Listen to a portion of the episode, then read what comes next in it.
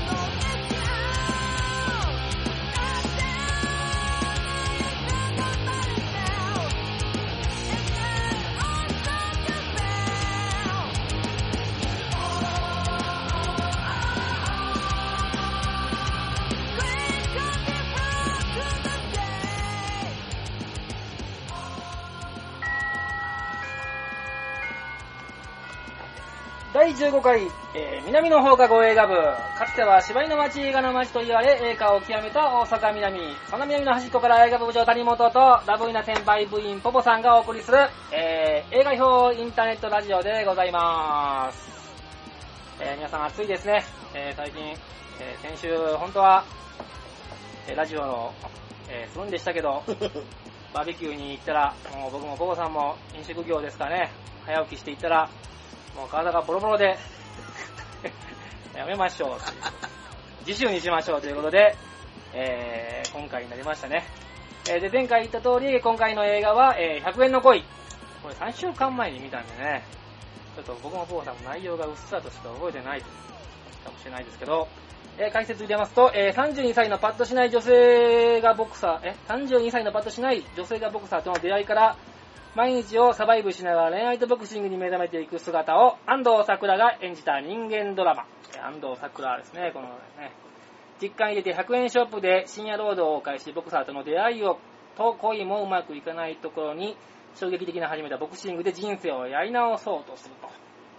えー、まあ、荒井、荒井博美さん。監督はインザヒーローですね。えー、竹正春さんですね。が、えーやるということで。これね、まあ、この映画、あのーぜひ僕はあの見たいなと。まあ、映画館に見に行ってないんですけど、まあ、単館ですね。これもまあ、単館っていう言葉はこの映画部、映画部の中でいっぱい出てきますけど、この映画もまあ単館上映で、まあ徐々に口コミで広まったと。あとやっぱりあのね、この映画が一番すごいところは、えーやっぱりあの、皆さんやっぱ見たいなと思うのは、やっぱり安藤桜ですね。この安藤桜を見見るためにこの映画を見てもいいかもしれませんね。まあ、安藤桜パッと、えー、誰誰だろうっていう人もいるかもしれないですけど、まああのー、えー、何でしたっけ？あのー、あれ、何でした？えーっと、あ、ほら、愛のむき出し。愛のむき出し。愛のむき出し。愛のむき出しからの安藤桜のまあ女優としてのこのパワー。そのパワーを見るだけでもやっぱりこの映画はすごいと思いますね。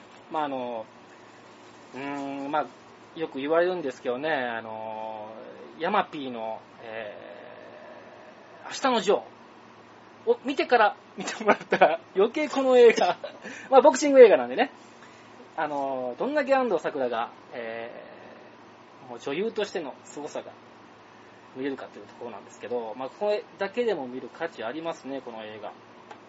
というわけで、えー今回、その、えー安藤サクラ、デニーロ並みに仕上げた、その演技、えーこれだけで見る価値はあるんじゃないでしょうか。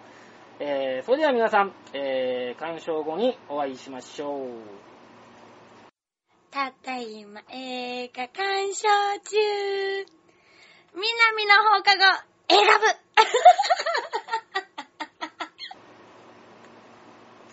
はい、皆さん見ていただけましたでしょうか？えー、ここからは例によってポポさんとまた、えーネタバレしますので見ていない方はご注意くださいませ。えー、それじゃあポポさんよろしくお願いします。はいどうもはい、どうも。同じこと何回も言うてたな。ま まあ、その同じこと何回も言うぐらい、はいはいはい。実際この映画見たはい感想としてね、もうズバッと言わせてもらうけど、はい。安藤サクラはいはい以外何も残れへん。そうですね。あのー、正直な。正直。正直、安藤サクラがすごいなっていう。はい、安藤サクラのプロモーションビデオや。そうですね。はじめ、うん。えっ、と、逃げ、逃げ打って、そのまま、あのー、えっと、馬で言うたら、そのままもう一着になっちゃうぐらいの勢いですうん。うやね。はいはいはいはいはい。脚本、まあ、監督さん、うん。坊さんでも、これでも脚本賞取ってるんですよね。あ、そうなんですか？うん。ノミネートされたんかな？取ってるんかな？脚本どうででした？俺的には面白くなかったね。そうですね、うん。僕も、そんなに、うん。まあ、上がり下がりはもちろんあるんですけど、いや、俺ね、はいはいはい。この監督の前作のはい「イン・ザ・ヒーロー」っていう映画がすごい、まあ、好きやったというか、良かったんですよ。はいはいはいはい。で、うーん、俺、特撮好きやから、はいはい。特撮ものなんですよ。はいはい。だから、その中に入っているね、スーツアクターの中の人の物語とかっていうのに興味がやっぱりあるしはいはいはい、実際、まあ、何人かはスーツアクターの方も空で言えて、うんこういう、この人はこういう演技やんね、みたいなことが、はいまあまあそういうマニアの人ともはいはい。多少は喋れるぐらいの知識は持ってるぐらいなので、はい。この映画がやっぱりすごく面白かったんです。あはいはい。で、何が面白かったかって言ったら、うーんと、その、スーツアクターの仕事をしてはる人らが実際にそうなのかどうなのかは置いといて映画として面白かった。あーだからほどね。ほんまにはいはいはい。スーツアクターの人がこんな、こんな感じなんかって言ったら違うかっても噛めへんって思わすぐらい世界観の作り込みがちゃんとしてた。まあ、ウッジョブに近いようそうそうな感じですか。そう。そうそう。まあ言うたらそういうことあのまあ、あまり僕たちの知らない世そう。界。知らない世界を見せてくれる。見せてくれる。うんうん。それだけじゃなくてうんうん。脚本としても、うん。面白かった。うん、だから、この人は今回、いい脚本家と当たらなかったのかね。あ、あ、思い出しました。このでも脚本家ね、うん。確かね、松田優作賞、うん。最優秀松田優作賞をうん。取った監督さんで、4年前から、えっ、と、えー脚本賞を取った人で、で、監督さん自身が4年前からちょっと面白いことがしたいんだっていうんで、2人でやったっていう。のがこの100円の恋。そうなんですよね。うん。だから出てくる人、いや、それはなんでかって言うたら、うんと、もう、おっちゃんになってね、はいはいはい、俺が、はいはい。年齢的にね、はいはい。40も半ばを過ぎて、もう50近なったわけですよ。はいはいアラフィフになってきてまで、もう和コードとかそういう人たちの、うんもうその葛藤とか、うんと暗い部分とかワコードっ、て言いましたね。今しんどいわ、みたいなのあるやんか。はいはいはい。もうそんなんやったらもうサンダーバード見ときたいみたいなさ。ああ、はいはいはい。なんかそういう、だまあそうなってくるんだよね。はいはいはいはいで、今回この話に出てくる人さ、もう、ろくでもない人ばっかそうりやんかなんですよね。その、ろ共感できる人がまずいない、うんだから簡単に言うたら、ろくでもない人を揃えることでハードルを下げて、安藤サクラをまあ浮き上がらせるうん。まあ簡単な手法ではあるのよはいはいはい。ただその周りの下げていき方がもうしんどいわっていう。あもう共感もできひんし、あ。救われない人が多いですからね。うんうんうん。で、その、その下げたことでうん100円自分に値打ちがない、うん。うん自分たちみたいなもんの、に値打ちがないっていう意味で100円の恋っていうことなんやろうけど、まあこれミリオンダラーベイビーっていうね、うん、クリント・イーストウッドがさ、撮った、うん、撮ったね、はいはい。女子ボクシングの話があるでしょ。はいはいはで、あれは、まあ、よく似た環境、この映画とよく似た環境ではいはいはい、ろくでもない家族から愛されたことがない女の子ね、が、まあ、ボクシングと出会って、はいはいはい初めは乗り気じゃなかったトレーナーと、二人三脚で本当の親子のような愛情を持って、はいはい。うーんと、まあ、ボクシングで打ち込んで、まあ、うんその後どうのこうのは言いませんけどっていう、まあ、物語でしょ。はいはいで、その中で、何の価値もなかった女の子が最後、すごいイギリスのボクシングの強いチャンピオンと試合することで、100万ドルマッチ、はいはいはい。うんまで駆け上がっていくっていう、まあ、側面があの映画の中にはある。だから100万ドルの価値がある女の子になったわけでしょ？そそのミリオンダラー・ベイビーうん。でもここは100円の恋で、はい。っていうタイトルがついてる時点で、うん。俺はもう試合にまで行った時に、こいつは勝てへんねやろな、うん。ボクシングで強くはなられへんねやろなっていうことは、もうタイトルで予見はできてるわけや。はいはいはいはい。な？勝ってどんどん強くなっていく物語ではないことはもう分かっとるわけや。はいはいはい。じゃあどう見せてくれんねんってなった時にストーリーの抑揚やったりとか、えっとその、ろくでもない人の集め方が俺にとっての好みではなかったっていう。うん。うんうんうんだからストーリーが面白くなかったっていうのはそういうことね。ストーリーは僕もうもう一つ面白くなかったですね、やっぱりね。まあだから理屈つけて言えばそういうことなんだよ。はいはいどうしても比べるにはミリオンダラーベイビーだな。はいはい。うん。最後良かったですけどね、うん。あの、もう、ミリオンダラーベイビーの、うん。あの、青いうん。クマでしたっけ、うん。うん。あれと全く同じ髪型、うん。ね。同じ服着て、うんそいつに負けるっていう、この、もろい、まあまあ、完全にちょっと、だからあの映画へのオマージュマージュもあるんでしょうね。うん。はいはいはい。にしては日本やからって言うて、はいはい。なんかこう、下げすんでるというか、うん、と自分たちの世界観をあえてそこまで、なんかこう、そういう人たちにスポットを当てな、うん。ボクシング映画作られへんのかっていう。今、ボクシング実際やってる子で強い子ってそんななんか、うんいろんなもん背負ってやってないで。はいはい。な競技の子やもんな。まあ、その、ボクシング映画って、まあ根性論、うん日本人は特にそうかもしれないですけど、まあ、その男にねでね、レイプされたりとかさ、はいはいはいはい。その元ボクサーとうまくいかなかったりっていうことがモチベーションになって、どんどんどんどんボクシングにのめり込んでいく。それがまあたまたまハマるっていうことなんやろうけど、まあでもこの映画、僕とポーさんの中では初めてのうん。一応恋がつくということで、うん。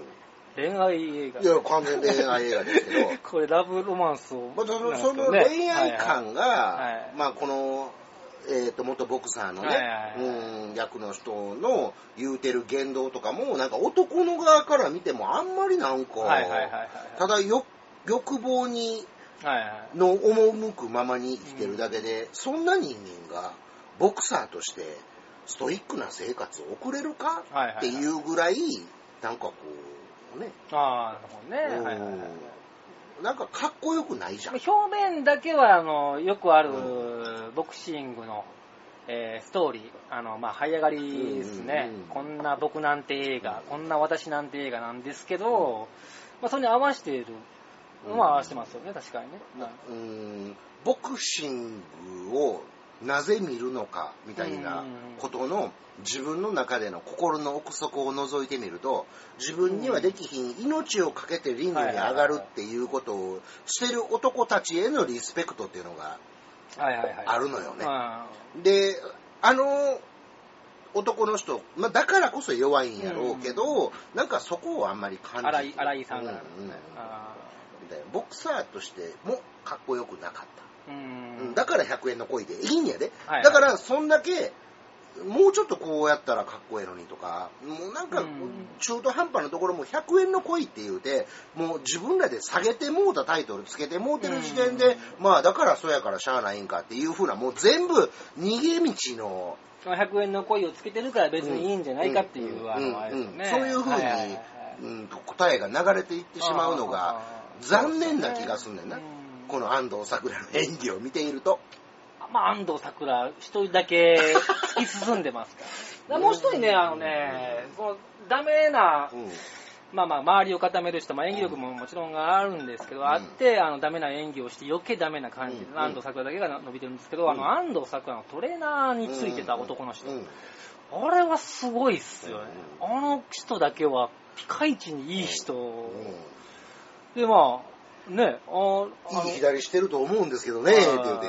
ああの人、あの人は、あの、でもな、ああいう、はいはいまあ、爽やかやんか。はいはいはいで、目端も聞いてよう見てくれて、で、ケアまでしてくれる、はいはいはいああいう男としての理想に近いようなことには、やっぱりな、神経がいけへんっていうところが肝やねんな。ああ、はあ完全にそこに、になんかこうちょっと、あ、この人優しいわとかええなみたいなところってはいはいはい何一つ安藤サクラの方の感情がそっちへ向けへんやんか。はいはいはいはい。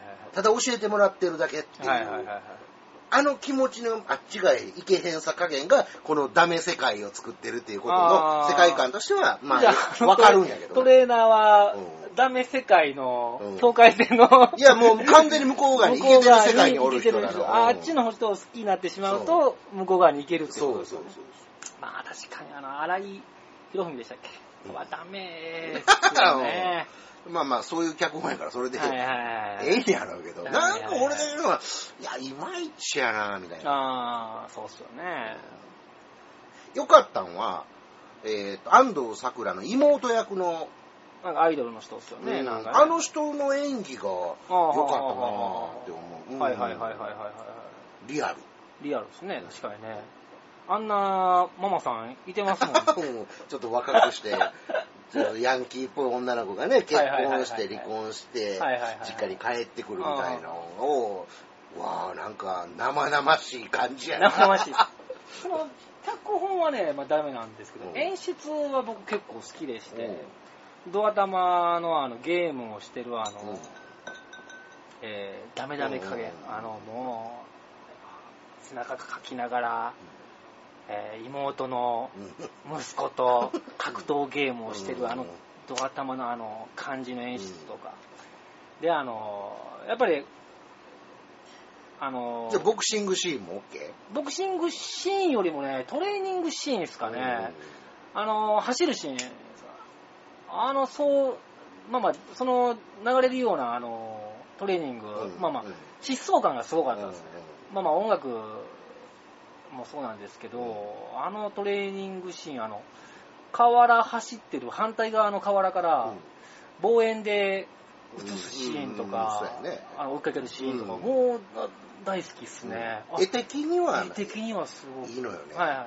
あじゃあそう、全部の絵的には、全部安藤サクラなんですよ。安藤サクラを栄養に撮る絵的なシーンが、やっぱりいいんですよ。だから、安藤サクラの PV やから、ラこれ。PV ですね。うんうん他のシーンな、まあ、最後どうでした？最後のあのー俺、最後の、はいはい。まあまあ、その、泣き弱って何言うてるかはもう分かれへん。あんな、はいはいはいはい。ほんまやったらせ演技として成立してないんやろうけど、はいはいはい。そのセリフが何言うてるか分からんぐらい泣き弱ってるはい。安藤サクラ。映画なぁと思ったけど、流れてる曲が俺には合えへんかってん。あははあの、クリープハイプ。クリープハイプ。はいはいはいはい。の108痛い痛い痛い痛い、うん。はいはい。うん。あの、もう、絵がはいはい。負けてんねん。あー歌に。はいはい。だからもう神経がはい歌に行ってもうて、うわ、なんかちょっと、あ、面白い声で、あ、この心情歌ってんのかみたいな、そっち側に神経行ってもうて、もう絵の力弱なってもうたわ。だから俺的にはちょっと、あの曲はエンディングは失敗やなって思う。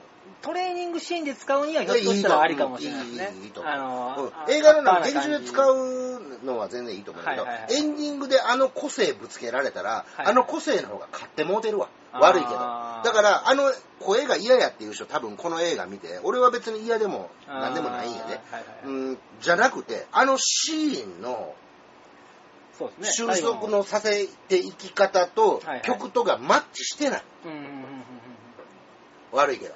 あれ、なんで予告編では結構トレーニングシーンであの曲使うのに、うなかなか出てこなくて、最後だけ使えましたもんね。うんがちょっと、ね、結局エンディング歌に持っていかれて、はいはいはい。どないやねんみたいな。はいはいはい、で、イメージとして残ってるのはストーリーのそういう、結局最後にどうしようもない男が見せた100円分ぐらいの優しさ、はいはいはい、みたいなところに多分行きたかったんやと思うんだけど、はいはいはいその、うーんと、絵作りが、はいはい。曲でかき消されてまうっていう。どない？うんっていう感じ。ねもう最後まで俺は、やっぱ安藤桜すげえなまあそれだけでも見る価値あったかな思うんだけど、エンディングの曲流れてきた瞬間に、あ、やっぱ価値が100円やわ、と思って。これ100円以上のお金出してみたら、ミリオンダラーではなかった。うんだから、俺ね、この映画、借りに行ったんですよ。部長がね、この映画するってはいはいはいほんで、そこの震災橋の、震災橋のツタヤ行ったら、はいはいはい1本しかなかったんですよ。うーんでレンタル中や。ほうほうほうしかも、新作で1週間ちゃうかった。ほうああ、1本しかないわ、と思って、次に、えーっと、その足でもうさーっと、はいはいはい。あの、フリス体育館の近くのはいはい、ありますね。はいはいはいはい。ツタヤ行ったんですよ。はいはいはいはい。そっち側は5本ぐらいバーってあったんですけど、全部レンタル中やったんですよあで、そっちが、もう、一週間レンタルちゃうかったんですよ。あ。はいはいはい。んで、あ、あかんかったわ、と思って、結果、その3日後か4日後に借りに行ったら、次ね、1週間 OK なってたんですよ。ああ。だからまあ言うたら、4枚ではいはい。1000円、はいまあはいはいはい1008円。ですから、まあ1枚250円やわな。はいはいはい。俺的には250円分の価値はなかった。ああ、100円の価値100円やわ やっぱり。だって安藤桜しか見るとこないんやもん。そうですね。まそれだったらもう愛のはいむき出し見とったらええやんか。はいはいはいはいはいはい。そうやろ？はいはい、そうですね。あん僕はね、安藤桜好き。だからゲオで100円で借りれるようになったらみんな見たらええんちゃうかな。ああ、そうですね。どうなんすかね。俺1800円で見てたら俺ちょっと、うん僕もこれは劇場ではちょっと、な感じですかね。でもインザヒーロー見て。はいはいはいはい。インザヒーロー見たら、もうこれ、ちょっと俺一個インザヒーローで、これどないやねんって思う話一個あんねんけど、はいはいはいはい。言うてええかな。あ、いいですよ、はい。いや、やっぱりやめとくわ。これ見た人に。ややめとくわやめとくやめとく。これ見た人にだけ言うわ。うんそれは、よく、よ、良いこと、いいことですか？いや、悪いことや。だからやめとくわ。これなんでこれ、こここれやねん。そうそうそうそうそう。まあ、どの映画でもありますからね。そういうのはね。あのな、まあまあ言うわ。か軽くいやはいはいまあ言うたら、スタントやってるわけですよ、彼らは。そのヒーローの中に入ってスタントをするわけですよ。はいはいはい。で、映画監督がワイヤーでもない、CG でもない、生身の人間が2階から燃えながら落ちるシーンを撮りたいと。あで、普通は下にクッション引くんやけど、はいはいそのままクッション引かんと落ちてくれと。あ。はいはい。だってその後縦やってほしいから、カメラ止めへんと。ノーカットでずっと行く。はいはいはいこれが最高やみたいなことを言い出したわけ。はいはいできるやつがおれへんねんなった時にその主人公が、もう首悪いねんで、はいはい。具合もな。はいそれでも唐沢寿明は行くわけや。はい。で、前言うたら感動のシーンよ。うん。で、ノンスタントでこうやるんやけど、はいはいそのバーンって落ちるとこ思いっきりしょぼい CG やねん。ああ、わざとじゃないんですか、それは。いや、わざとじゃないと思う。頑張った結果がそれやねん。でもほんまは、それ、ノースタントでバーンって落ちるシーンやのに、うせめてノースタントで落ちてるように見せてくれへんかったら成立せえへんやんけ。ん。まあ、それが思いっきりチャチー CG で、ボトンみたいな感じで。そうわざとじゃないんすかねいや、この映画の一番肝の、やっちゃったら、あの、まあ、一番見たい山場を階段落ちですそうよね。階段落ちを、銀ちゃんの階段落ちね。階段落ちをスタスタ歩いておりましたよ、ぐらいの。はあはあはあどないやそれそれ以外はもうそこに全部めっちゃええねそこに持って。くんですかめっちゃええねん。もう泣けんねはいはいん。もう、うわーってなんねん。もう俺もう問い果ててたもん。でもそこの、しょぼい CG みたいなんで、もう顔面、顔色変わったらもうさーってなったわ。ちょっとこの監督たまにしでかすんやわ。まあ、しでかす監督は多いですけどね、その、わざとじゃないんでですも、かね。でもあの映画、インザヒーロー好きか嫌いかって言われたら好きやねん。はいはいはい。みんなに見てほしいと思うねん。はいはい。でも、そこそれかえっていう。なるほどね。うん一番やったらあかんことやってんちゃうんかっていう。スタントなしでまあ行くってことで CG やでしょ。うんだから、スタントなしはもう無理なんは分かってる。はいでも、さすがにそこはカット割ってでも、そうですね。バタンって、つなげてやらん、その、つなげて、ほんまの、はいはいあの、カメラワークと同じようにやっていこうとするわけ。はいでもそこは無理なんやからさ無理は無理で、ちゃんと編集でかっこよく見せてくれたらええのに、はいはい。その、カメラワークを置いたいがために、そんなしょぼい CG 使うんやったらもうやめてと思って。それを見るだけでも価値はあります。100円やったらあるわ。合わせて200円。100円の、じゃあもうこの監督は200円の価値ってことですか？そうそう。日本や。他あります？見たこと、この監督さんのいや他はない僕も僕初めてですね。これはでもインザヒーローで、はいはいはいああなるほど面白い監督やなと思った。はいはいはい。ものすごい、あの、あの監督に似てるわ。ちょっと雰囲気。うーんとね、スイングガールズとか撮る監督って、うんものすごい分かりやすはいベタなメソッドやんか。これ、これ、インザヒーローも分かりやすはいベタなメソッドやん。そうですね。うんだウッチョブもそうやんか。分かりやすいベターな展開や。何にも予想外なこと起これへんな。うんでも、やっぱりちょっとこの100円の恋に関してはストーリーと脚本が甘い感じがね。うんうんその、俺はもっと、その、あるんですよねうん。ボクシングでこうガッていくっていうから、もっとそういうスイングガールズ的な、うんそのベタなメソッドでいくんかなと思ったら、全然違ってて。ね。音楽とまた噛み合ってなかったうんんですよね。うんこれ安藤サクラじゃなかったらえらいことになってましたよね。まあ、それ以外の人がすごかったなって言われるか、どっちことなかったなって言われるかのどっちかやのまあこれ。まあ標的に、まあ、世論の標的にはやっぱり、うんまあ、脚本監督さんいいっていう人と、最悪だと。脚本監督はダメだ。ただ安藤サクラが独走、独走しまくるところがすごい好きっていうところ。を。で、まあ、単純にやっぱりほんま安藤サクラを見る映画ですよね、これね。だから、後半のというか、はいはいはいうんと安藤サクラはいがは、い。まだ理性を保って練習してるところから、ある時から急に狂気に変わっていく感じってあるやんか。あの狂気感というか、うんもう脅迫観念症みたいな、何かに追い詰められてやってるみたいな、うんあの感じみたいなところ、まあ見るだけの映画ちゃうかな。うん。ぜひ安藤サクラ好きには見てもらいたい映画。たあだの安藤サクラが好きじゃなかったら、うんまあほんまポップコーンムービーかもしれないですね。うんあのい、いわゆる邦画のよくある、あのまあ、スリングガールズとか、まあまあ、ポップさんがさっき言ったような感じの、ああいう映画わかりやすい映画なのかもしれないですよね。確かにね。俺、はい邦画って、その、アングラな方へ、暗い方へ、うんと、向かわずに、俺、その、ベタなメソッドのやつがやっぱり面白いと思うね。うんで、お金かけられへんから、うん昔は、その、精神世界を追って、うん。暗い映画とかさ、なんかこう、救いのない映画やったりみたいな方へうん。行きがちやったやんか。でも、うん。今日本でもそうじゃなくなってきてて、もっとなんか、若い子が夢を持って見れるとか、そういう方へ舵をもっと切ってほしいな。だから、うん、ベタな方がええんちゃうかなって思うんやな。い難しいですけどね、でもね、だから、ねえその、なんていうの、もっとな、そのニッチなことする監督っておるやんか。で、そういう人らが突き詰めてやっていけばいいんであって、商業監督はもう、もうちょっと俺ポップであってほしいなと思うわ。いやー今の現、ま、ニッチな監督さんが、うんまあ、神の月ですか、うんまあ、今回の100円のう声、ん。で、まあ、今、言われてますけどね、日本映画もう一回来てるみたいなこと言われてますけど、まあ、基本日本映画ってやっぱり、エロくて、ゲロくっていうのが、やっぱ外人さんの、うん。タランティーノがよくうん。日本映画、まあ、キルビルでもそうですけど、うん。あの、それ B 級感な。B 級感が日本映画のあの、高校それ生がはもう新、東宝でええやんか。な。新しい、まあ、日本映画を作るって考えると、まあ、今回のこの作品、まあ、ちょっと、やっぱりあの、ボクシングテーマということで、まあ、えー、1円の価値しかない明日のジョーよりも、100倍いいということは、明日のジョーはね、それはもうだって、元が、まあもう、僕は好きですか、やっぱり。まあ、嫌いなわけないです。それはもう俺の血の中に、あれはもうだいぶ流れとるで。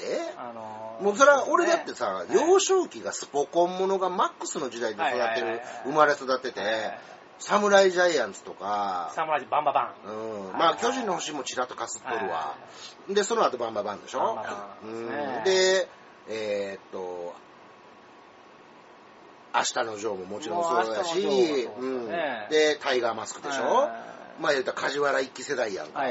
そういう人がやっぱりこのボクシング千葉哲也のね、うん。うん、ものとか、その、頑張れ元気とかさ、うん。うん。はいはいはい、頑張れ元気、うん。そういう、まあボクシングって割とこう名作が多かったから、はいはいはい。それを題材にするんやったら、でどうなんすかね。実際のレスラー自身の、あ、レスラーじゃごめんごめん、はい。はい実際のボクサー自身はい。のストーリーが面白かったりとか、はいはいはい。個性がすごいじゃない、ボクサーの人って。まあ、渡辺さんみたいな 人もおるけどさ、でも、渡辺二郎の試合なんか、俺当時リアルタイムで見てたけど、はいはい。ものすごい興奮したで。そうですね。うんはいはいはいあの強さはやっぱりこう、カリスマやもん、俺なんて。はいはいはい未だにやっぱり、あの当時幼少期に見た渡辺二郎のボクシングスタイルがやっぱ俺の中にはやっぱりね焼き付いてるもんね。うん、だから亀田の試合とか見ても、何にも面白ない。僕はあれですね、達吉と、うんあと、あの、あれですね。鬼塚鬼塚じゃないですね。あの、えっ、と、名古屋のあいつですね。ああ、はいはいあの試合がやっぱり、うん。焼き付いてる。焼き付いてますね。達吉の左のダブル、はいボディーブロー。はいあれなだから、そうやってさ、はいはい実際のボクサー自身がそれだけ我々にインパクト残ってる試合があるのにやで、映画となると、映画となったら、そりゃ逆にものすごい頑張らんと。逆に日本映画で、うん。まあ映画、ボクサーを題材にすると、うんちょっとやばい。だからそれぐらい最近なでも僕、もう、あれですか、明日のジョーと、今回のこの100円の恋がありましたっけ？まあ、実際はあるんやろうけど、あまあ、どっついたえてきてるるね。どつ、まあ、坂本監督。どついたあどついたるねあれは良かったと思う。僕もあれは好きですね。あの、まあ、大阪、リアル大阪通天閣で。あれは。もう今の通天閣と当時の通天閣ってさ、全く景色ちゃうやんか。こんなに観光客うん化してないし、で、そういうものを見るだけでも価値がある。あの、エレベーターのシーン、そうそうそう、ねとかも含めて、あの当時の新世界の空気感をあそこにパッケージングしてるから。だから、それよりも前の通天閣付近を見ようと思ったらうん、通天閣のそういう昭和40年代とかのねうん、空気感はうん、殺しの軍団っていう、またピラニア軍団が主役のさ、川谷拓人とか、あの辺の、し志賀勝とかね、あの辺のやつで、どんだけの人が知ってるんですか京阪神殺しの軍団っていう映画あんねんけど、はい。はいあれを見たら、その当時の昭和40年、うん。30年代後半40年代頭かな、の通天閣の空気感があそこにパッケージングされてますから、だから、その場所場所で見たら、うんと面白いっていうね、うん。時代感もあるからさ、あ、そういえば俺が、なんかものすごい小さい時にいた新世界ってこんな感じだったなみたいなのが見れるからさ、はいはい。おーおー見ましたね。はいはいはい。だから、あの、100円の恋を取ってる、さあ、東京の、なんていうの、あれ、どっちかっていうと、こう、えっ、と、西川でしょ、多分。はいはい、下ね町、まあね下町っはいはいはい。ぽい感じだもんね。はいだから、あの、工場地帯みたいな感じですねうんね、はいあの近所に住んではって、うんうんあそこを生活圏にしてはる人らは、あそう10年後とか15年後とかに、ああ、そう、我々の住んでた街こんなんやったな、みたいな感じで語っていくには、すごい、なんか街感はすごい出てるよね。街感は出てましたね。街自体がもう安藤桜うん。の、まあまあ感じと合ってる。あんなお弁当屋さんはいあったら絶対行きたいやろ、行きたいですね。だ だからそう思わせるということには成功してるから、はいはいこの監督やっぱり力がないわけじゃないね。どうなんすかまあまあ、僕、この2つしか、もうインザヒーロー見てないし、これしか見てない。他が大きいというか、だから悪い監督ではないっていよう、ね。なんか感じで、今回は 俺的な感想は終わらせてもらうわ。そうですね。まあまあ、安藤桜のうん。独走優勝ってことですよ。馬で言ったらもう、あの、一番人気が一番もう独走で入ったということで、はい。まあまあ、安藤桜好きでしたら、まあ、見てもいいんじゃないでしょうか。はいまあ、インザヒーロはい。ー、ポーさんが言った、えーと、例のシーン、うん気になる方ははい。見てもいいんじゃないでしょうか。はい。えー、それじゃあ、えー、ポーさん、はい。下校のエンドロールお願いします。はい。はい、えー、次回の映画なんですけど、はいえー、次回の映画は、ホットファズ。えー、これコメディですね。えー、ガチガチのイギリスの。イギリスのコメディ。うんこれ人気、まあまあ、えー、ショーン・オブ・ザ・デッドというのがありまして、えー、で、ホットファズ、えーで、宇宙人ポールなんですけど、宇宙人ポールが全国、えー、全国ロードショーに刺した、えー、ホットファズですね。ショーン・オブ・ザ・デッドから、ホットファズを経由して、えー、宇宙人ポールまで、まあまあ、っていう流れをね。流れを作った映画ですね。これちょっと一回、えー、俺まだ見てないんです。はいはいはいはいそうですもう、部長は見てるんですショーン・オブ・ザ・デッドはどうでした？ショーン・オブ・ザ・レッドは、面白かったよ。はいはいはい。僕大好きですね。面白かったし、世界観もちゃんとしてたし。はいはいまあでも、俺、それやったらもう初めの、なんか、気使かんと普通に暮らせてもうてる感じを最後までやってくれたら、もうその方が俺的にはあーあの、まあまあ、面白かった。途中で気ついてドタバタになっていくやんか。そう、30分後ぐらいに気づいてドタバタに。俺もうそのまま気つけへんまま行ってくれた方がよかった。で。最後どうなんねやろって、コロンみたいなことで、はい最後寝技でこかしてくれたらはい気持ちよく、あの、受け身を取らせてもらいますねって感じだったけどな。はいはい今回のホットファズ、えー次回のホットファズはちょっと、まあ、癖もんですこれから。はい。えー、というわけで、次回ホットファズをお送りします。はい、楽み。しみにしてます。はい、このインターネットラジオは私、谷本部長と、はい、ポポでした。コメディウグリス街に次ぐ南の街といえば映画がつきものでんがな。